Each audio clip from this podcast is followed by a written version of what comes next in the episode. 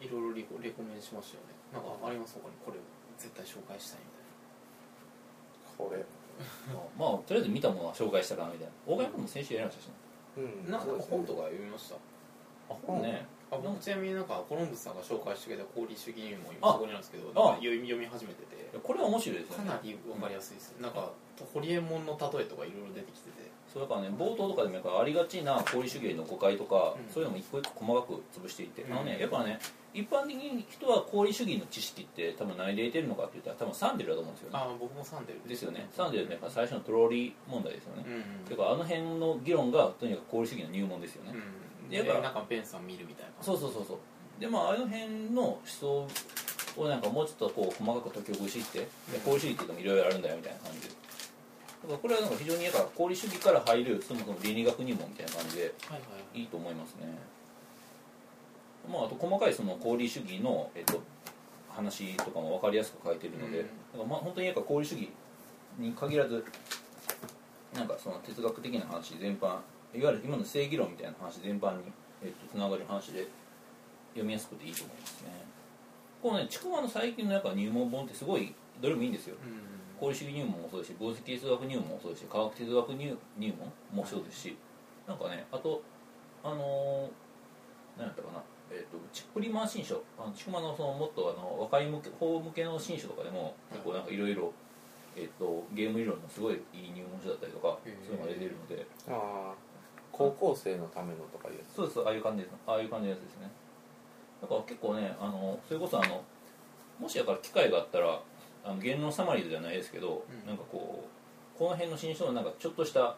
要約みたいなのをなんかブログとかに載せたらいいかもしれないですねいやてかなんか全然サマリーズやればいいのにああサマリーズね僕なんかの3日ぐらい前に、はい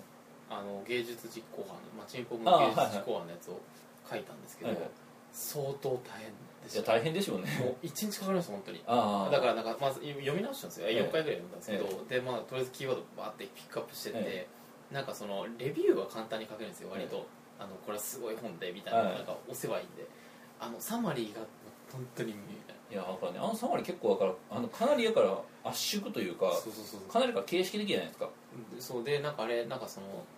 1行が50文字以内で15行ぐらいなんですようんうんなんでその本をそこまでコンパクトにまとめるってやっぱ無理でなんかなんだ最初僕も作ったのが50行ぐらいになって、なんかそれをなんか省エネしていくのがかなり難しかったですああねこれ消していいのかなみたいななるほどなまああのでも毎回だからあのだからその効果だと思うんですけどこうやられてくる言論サマリーってだからかなりだから濃縮されてますよねそうつですね、だからあれ、えっと、毎回だからあのきちんと読んだら相当なんか土台になりますようんうん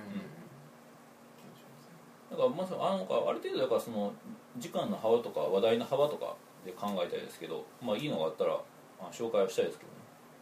僕だからあの形式僕守れるかどうかちょっとよくわかんないのであれなんかすごい難しそうですそうよそうそねうなんか北川さんとかもなんかすごいうまく言ってましたねいや北川さんとかだってあの削るよりも付け加えていくタイプじゃないですか、むしろだからそなんのこれも言いたいみたいな感そうじそうだからあの本のだから自分の取り上げる本だけじゃなくそれについて言いたいメこタとメみタテクストみたいなのそうそうももっとを触れていきますねだからあのそれこそあの神学の人で注釈をどんどんつけていきたいタイプだと思うので、あはいはいなるうん、だからまあ北川さんは苦労すると思うんですけど、 まあでも、えっと、北川さんはなんか天才なのでいいと思いますようんそうですねほどなんかそ小んな平さんとかもすごい本要約のそうな感じはいやとりあえずあのだってあの書評あのあれネットポイでやってますもんういやねあのネットポイ書評そういやあのあでも、えっと、差し支えなければあれ続くんですかまだ続きますよ次は石谷君ですよあなるほどなる「ほスどラムダンクらしいですよおおいいでだすかねら多分多分まあ多分今日あたり出るんじゃないですかへんえあそれ楽しみですね石谷さんの「スラムダンクは楽しみですうね、んあ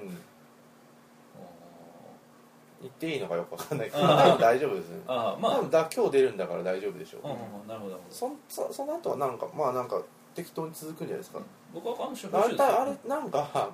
とりあえず石谷君がだけが止まってただけなんであそうなんですかだから次は石谷君ですって言って石谷君が止まってただけなんであ大ーなる体ほどなるほどいやあれ出ないのなんでかなと思いながら待ってたんですけどでもあれ毎回いいですよねうん結構長いですよねあそうですかうん読み応え法的な分読み応えありますよ自分8センチ以上ありますからねあれんんあれ8000字もあったんですかうんだからか結構長かった気がするあでもあれはだから0年代批評メタ批評みたいな感じですよね、うん自分のやつはあったねそうですねあと読んだ本は今週はないかな吉田さんなんかそのなんだろうチンポンの本なんか読み直 してあまあでもやっぱそのあでも本当良かったですねなんかなんだろうなんか感動するんですよ最初の方とああかなんかなんだろう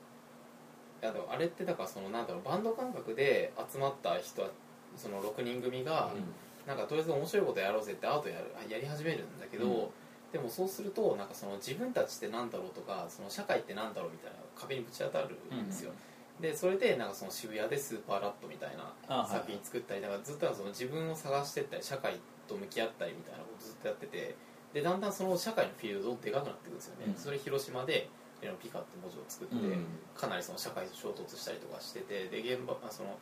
原発の問題があった時その岡本太郎うんにいたずらしたりとかって言ってかなりもう世界に広がってってる感じで、どんどんだからそのなんかなんだろうなんかビルドゥングスロモンじゃないけどなんかその若者たちが社会を発見していく物語みたいなうんでそうやって発見していく中でどんどん当事者意識が芽生えていってで実際社会を変えていくみたいなうん感じのストーリーでそこのだからもう第第1部がそれなんですけど、うんそれはかなり感動的でしたねうんそうですねうんまあ自分買いましたよあれマジいやで、まあまだ来てないですけどぜひもうなんか多分本当にすぐ読める本だうと思ん面白かったですそういえば僕あのねあれ読みましたよそういえばあのクルーグマンの新刊であの早く不況を終わらせようかなああーはいはいはいうんうんえーっととっとと不況を終わらせろかあれちなみにクルーグマンっていうのはどういうどういうあれなんですどういう感じで服用布教っていうかなんあですあかのスねタンス的にはえっとねえっともともとだから、えっとまあ、空間経済学っていうジャンルですごい有名だったんですけど、まあ、その人クルーグマンが日本ですごい重要されるようになったのはこれはもうおなじみなんですけど山形博夫さんっていうすごい有名な翻はい訳は家いいはらいっしゃる、あ高度の人そうそうそうあの方が導入して、えっと、日本ですごい有名になったんですねカルクルーグマンの、えっと、経済入門これはもう本当に名著でとにかくこれで、えっと、経済学っていうのあのいやいわゆるそのマルクス系主義系マルクス経済学的な枠組みから脱出して、はい近代経済学をがっつり勉強しようってなった人がいっぱいいるよいるような本だと思うんですけど、はいはいまああのこういう、まあ、このクルグマンの、えっと、山形しかも山形疲労役っていうので結構話題になってる本ですねう、んで今回のその、えっと、クルーグマンのそのとっとと不況、えっとまあ、不況を終わらせろっていう本はとにかく今の世界不況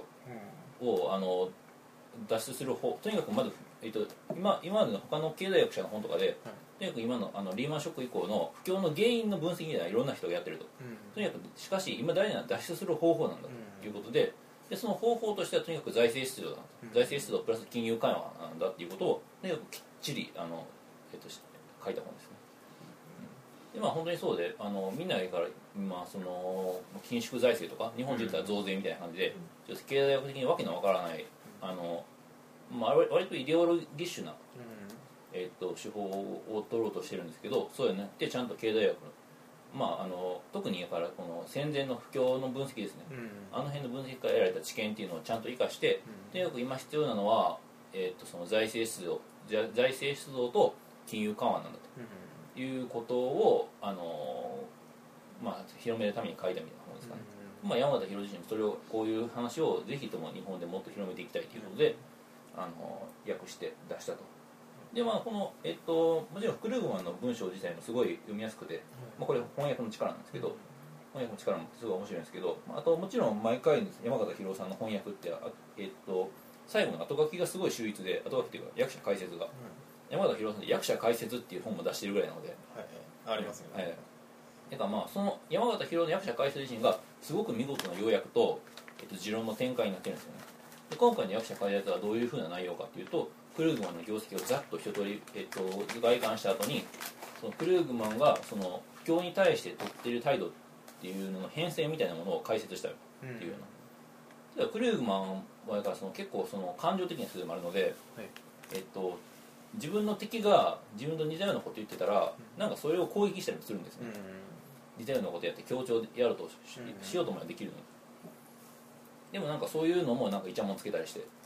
だからまあそういうふうなところをだからそのクルーグマンを攻撃する人はこう上げ足を取ってねいやクルーグマンも金融緩和否定否定してるじゃないかとなんかそういうこと言いがちなんですけどそうじゃないんだとうんクルーガンは一貫して金融緩和の有効性を疑って疑ったりはしたことないとはいみたいなことをなんかこう注釈的に、えっと、説明したりしてこれは非常にいい本でしたね読みやすいし、うんだからまあぜひあの経済学とかに抵抗ある人でも読めますね、読めるしあのまああのまあ、い一応曲がりないとはいえノーベル経済賞ノーベル経済学賞を取ってる人なので、うん内容に間違いない ですよのというので、まあ、非常に僕もであともう一個読んだまだこれ読んでないですけどスティグリッツもまた新刊出してるのでそっちもまた読んでみたいなと思っててスティグリッツもノーベル経済学賞取ってますしでもこのクルーグマンとスティグリッツでなんかちょっと経済学経済学づいてるかなみたいうんな感じですかねうんそういえば新刊って言ったら自分はエアギア最終巻をあ読んでエアギアねはいはいはいはいあれエアギアはなんか自分の中の青春感がありますねあはは なるほどなるほどいやなんか圧倒的中二感てかなんか少年漫画へじもうエッセンスを全部突き込んだらエアギアになるんじゃないかなみたいうんうんうんななんかまあまあ要するにまあ戦闘とかまあジャンプなんかジャンプを一冊にまとめたらああなるんじゃないかなみたいああななんか要するに「ワンピースとかってエロとかの要素を1500%とかに代替してもらってるじゃないですあかああはないるはいほどねなんか波とかを見ても可愛いとは思うけど、まあエロでは動ない物的なエロとかないわけですか、でもなんかもうぜでも全部の要素が少年漫画的な何かがエアギの中に全部突っ込まれてるのかなみたいなうんうんしかもなんかもうぶっ飛んでますからねストーリーがうんなんかぜ絶対作者もこういう風に終わらせようとは思ってなかったんだろうなみたいななんか気づいた電ら来ちゃ波った感が気づいたらこんなとこから来ちゃったよみたいないやね天井天元もすごい好きなんですけどオーグレイトの作品はいやねすごいですよだからさあれは細部がすごいしうんあれ、うん、細部もすごいしうんなんであんだけ細部にこだわる人があんだけストーリー適当なのかもよくわかんないみたいなうんすごいですよなんかしかもなんか結構今の最新の技術とかを入れてきますよねツイッターとかもどんどん入ってきてストーリーの中でだからそれ無理やり突っ込むからわけわかんなくなってるんじゃないかみたいな あーぐらいのうんうんうんなんかガジェット突っ込みまくりのすごいごっちゃにのなんか少年漫画ででもよく言うとハイブリッド感があるんですハよイブリッドなんですよねやつは、うんいやとりあえずエロいですよねああなんていうかエロいですよねいやまあエロ漫画出身でいすやからエロいっていうなんかいろんな意味のエロさがありますねなんかかっこいいっていうかなんかもう、うん、なんか全部言葉とかもアフォリズムみたいになんかすげえ名言をバシバシバシバシなんかそれだけをつなぎ合わせていったみたいなああてかキャラが立ってるんですね全てがうん全部がなんか関係ないんですけどあのあーそんなむちゃくちゃ適当になんかすげえいいことい合わせてたらなんか物語としてなんかな成り立ってるように見えるみたいなうんなるほどなるなんかそれこそなんかデータベースだけボンボンボンボンボンみたいなほどうんうんうんなんかあるみたいなそれをなんか勝手にこっちが脳内補正でつなぎ合わせているみたいあなるほなどストーリーなんですよねうん、なんかもうなんかよくわかんないですよとりあえずストーリーをよくわかんないけどこれはすごいとあと天井天下とかあれ最終的に3ヶ月ぐらいのストーリーですからねああ20巻ぐらいあるけど10年間でや3ヶ月しか進んでいない謎みたいな それは結構ねだから少年漫画の謎ですねうんあとメダカボックスですよね今週ああメダカボックスねメダカボックスそういえばなんかこうこの前あのジャンプに載ってたのがすごい話題になってたじゃないですかなんかあの西尾維新がやらかした的な話でなんかねものすごい技をなんか連なんかグワーッと載せてて一ページにあああいうのとかって載ってるんですか単語本にあ技をのいっぱい載せてたなんかねえっ、となんか一つのページになんかその人の技が100個ぐらい載ってるみたい多分それまでは行ってないのかななまあそこまでねなんか第2部巻みたいな感じでよくわかんないですよねな何かわかんないけどいやでもうーんなんかうーんダメとりあえず西尾維新はすごい すごい人しいやまあかまあ西尾維新はすごいですよなんねかすごいなんかねなんかすごいですよねいや何をなーなでんかすごいみたいななんでこんなにいろんなことができるんだろうみたいなう感んじいですよねっていう感じですかねやーですねじゃあいや西尾維新だから要するにだからアイドルとかも入れてきて今度は ああこのなんかねうんこの AKB とかにも対応してきたんじゃないかなみたいなああなるほどねすごいなあみたいな感じでしかもうもうだからメダカボックスがただ単純に面白いなあっていううんうん感じで見てますよね、うーんそうですねなんかあの最後ですけど今週の「あずまんあ今週の東あラストコーナーですラストコーナー」今週の東今週の東は、まあ、要するにコロンブスさんが、まあ、ウォッチャーをしている東を、うん、なんか今週の東で一番面白かったツイートとか行動とかを適当に紹介する紹介するそう毎週だからこれが面白かったっていうのうん東のがあとそう東のストーカー記録そうそうあスあトーカーアーカイブですよねそうこれですこねれはあずまんサマリーズですからうね、んあー東これサマだリーけ聞いてるとなんあか今週の東が分かるそうそううんうんうん大体何が起こってるか分かあーだから8月第1週目の東はあー まあ第1週目というかまああの先月から先月からあの引きずって東ますけど、まあ、とりあえず今週というか、まあ、とりあえず今のところの東さんのやっぱり大きい出来事ってやっぱ朝生ですよね、あ朝生で憲法あのこの言論憲法草案っていうのが、えっと取り上げられてみんなで論じみんなで議論されたとでそれがあのいろすごく好評で結構いろんなところに波及していってるとそれがなんかこの前あった朝えっと朝まで朝までにこの前じゃないわえっと言論えっと思想言論思想ですかる、うんあのーであの鈴じゃああニコ生思想あニ地図コ生あそうニコ生思想地図だニコ生思想地図でなんか鈴鹿さんとも対談とかしてたしあとねこのえっと日本2.0に指導地図ベータ3日本2.0に収録されている言論憲法草案がまあすごいあのえっと反響を呼んでいるだろう呼んでいる呼んでいるなというのがえっとまあすごくよくわからなかったこのこの前の朝まで生テレビでしたねあ、えーまあとにかくまあ最初の方にまあすごく東さんのその憲法の解説とかがドワーッとあってで、まあ、それを土台にして、まあ、いろんな人がまあ本当にいろんな人がいて まああいろのん、な人がああすごかったですよね、えーまあでも、えっと、一番、えっと、印象深かったのがあの小林哲さんあの慶応大学の憲法の教授ですけどそうですねあの人がすごくあの東さんの憲法案に興味持ってくれてだから収録中ずっと見て読んでましたよねそうそうなんか話してない時、やっぱちゃんとやっぱ条文を読んでるんですあの人はあの、まあ、あの小林哲さんっていうのは一応日本の憲法学者であの、まあ、そんなに、えっと、学会で有力っていうような感じじゃないんですけど一応、まあ、憲法学者で朝の前生テレビだったりとかいろんな論壇論壇の文章だったりとか憲法に関する文章を書いてる人ですねだからまあ一応憲法学者ではあって、まあ、そういう人が言論の憲法草案に興味を持ったっていうのはなかなか面白い話だとは思いますねうんうんですよねなんか今週の東はだから憲法2.0的な話をずっとやっぱりだからこの日本2.0のメインコンテンツはやっぱ憲法2.0なんだなっていうあのそのそういう感を強くしましたねやっぱこれが一番話題になったしこれがねあのまああのえっと事前にね思ったのやからこれこれがメインっていうふうにどれぐらい話題になるかなっていうのはちょっと心配してたところあったんですよ実は、ううんでもなんかやっぱりあの憲法草案っていうのってやっぱニュースバリューとして大きいんだなっていうのはよく分かりましたねだからその辺はなんかこうさすがあの編集長東さんの狙い通りっていう感じなんだなっていううんん、やっぱりなんかあれを見ている限りで、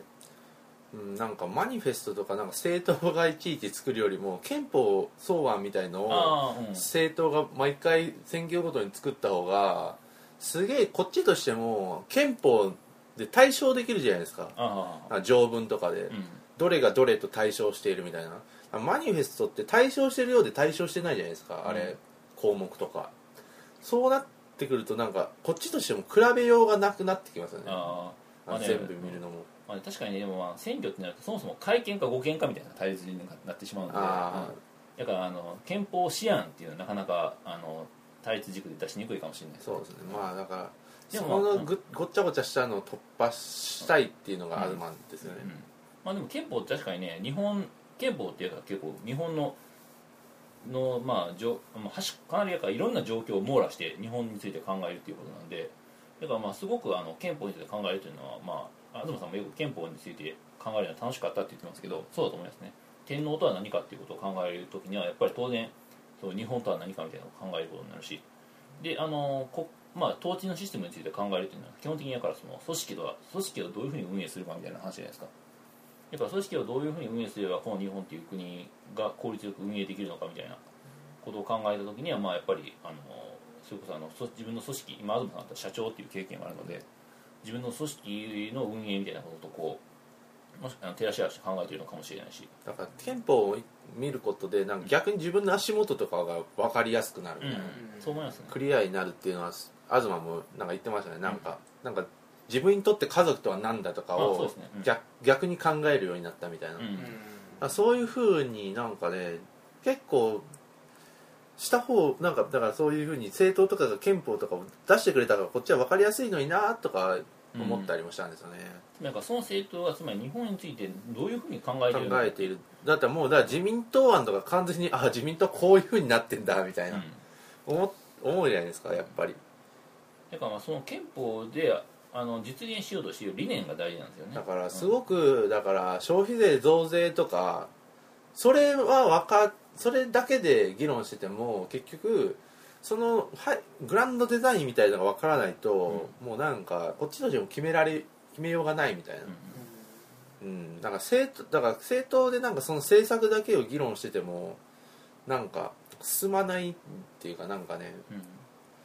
うんのかなみたいななんかねよくはその論壇とかでよくある話でその、えっと、知識人というのは現実に介入しなきゃならないとうんでそのためには現実的な議論をしなきゃならないとで現実的な議論ではつまり実務的な議論で現場に足のつけたなんかこう数字とか統計とか使って、えっと、現場でフィールドワークとかしたそういうふうな、えっと、地道な地が重要なんだみたいな現実がやっぱりあると思強ういですよねごい強いんですよ、までもねなんかこう日本2.0とか見て思ったのはそうじゃなくて現実に日本を変えるためにの実践的な方法としてこそ理念的な話っていうのを聞くんじゃないかみたいあ、な、うまあ、そういうメッセージもあると思うんですねんうんなんかだからその問題をどんどん解決しようと思ったらどんどんそれのなんか根っこを掘っていくっていうか、うんその最終的になんかその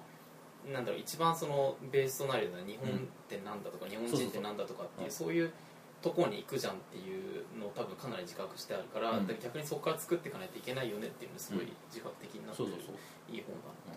それでねやっぱりあのそういうふうな根っこの議論ってあの一般的には書生の議論というか、うんあのこう若者のなんかこうあの若者の主張というかうん現実性がないじゃんみたいな感じで、あなんかなん中か二病じゃんみたいなそうそうそうそういう感じでまああのえっとまあ避けてた避けられてた部分って大きいと思うんですねうんでもむしろあの今回のそれはこの憲法2.0あの、まあ、言論のストアのこの、ええっとすごい反響とか見てもそうなんですけど理念の話こそが現実を変える原動力になりうるんだむしろうんでなんかそういうふうなことって、あのーそういうふうな、えっと読みっていうのがあったんじゃないかと思ってて実際それは当たったんじゃないかなと思いますね今回これ結構話題になってますしこれからだからなんかこう細かいなんかこうもっと政策的な専門的な議論とかで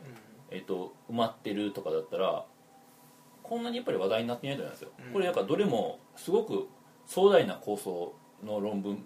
壮大な理構想と、まあ、抽象的な理念みたいなうんうんあもので、まあ、あのいわゆるその現実のアクチュアルに現実に介入するみたいな文章とかではないのでどれもだからそういうのはやっぱりその、まあ、思想地図というぐらいなので、抽象的な思想の力を取り戻す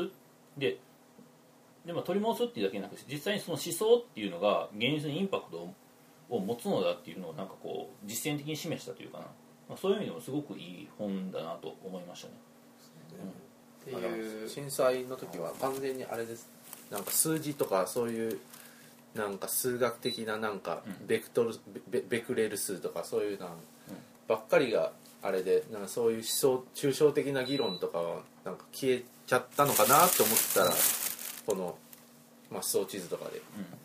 まあね、そういえば数字とかベクレルでもいいしなんかちょっと現実的なエビデンスでもいいんですけどじゃあそれで人を説得できてるかって言ったらその数字の解釈をめぐってまだ無限の闘争が起きただけだったりするじゃないですかうんそうじゃないんだと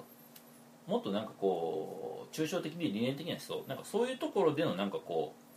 う、えっと、人々のなんか、まあ、土台というか、うんまあ、そういうところで人々をつなげるっていうことが、えっと、実践としても、まあ、聞くし重要なんじゃないかなというふうなことなんじゃないかなこの思想地図のやってることはということをなんか朝生とかで、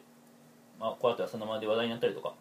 えっとまあ、いろんな、えっと、国会議員を読んだ、えっと、ニコ生思想地図みたいなものが開催されたりとか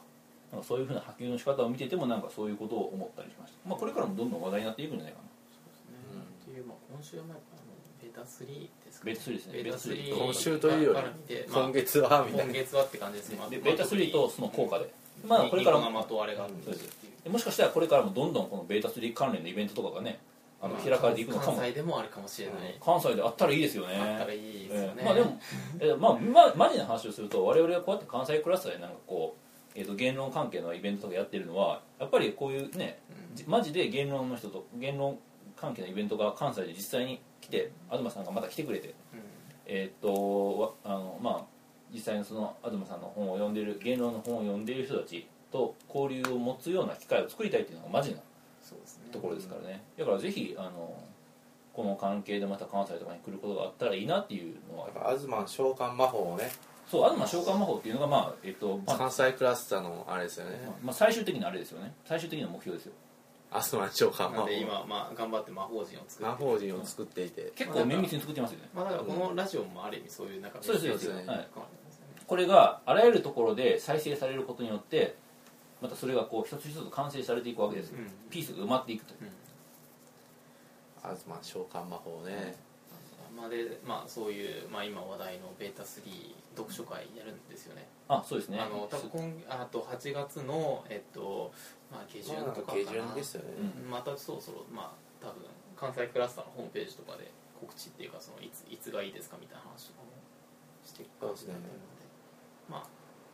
そのうち告知があるかと思いますなん関で西クラスター関西クラスターで調べたらすぐ出てきくいますからねああマジですそうかそうそういやだから意外とてかなんかあれ結構アクセス数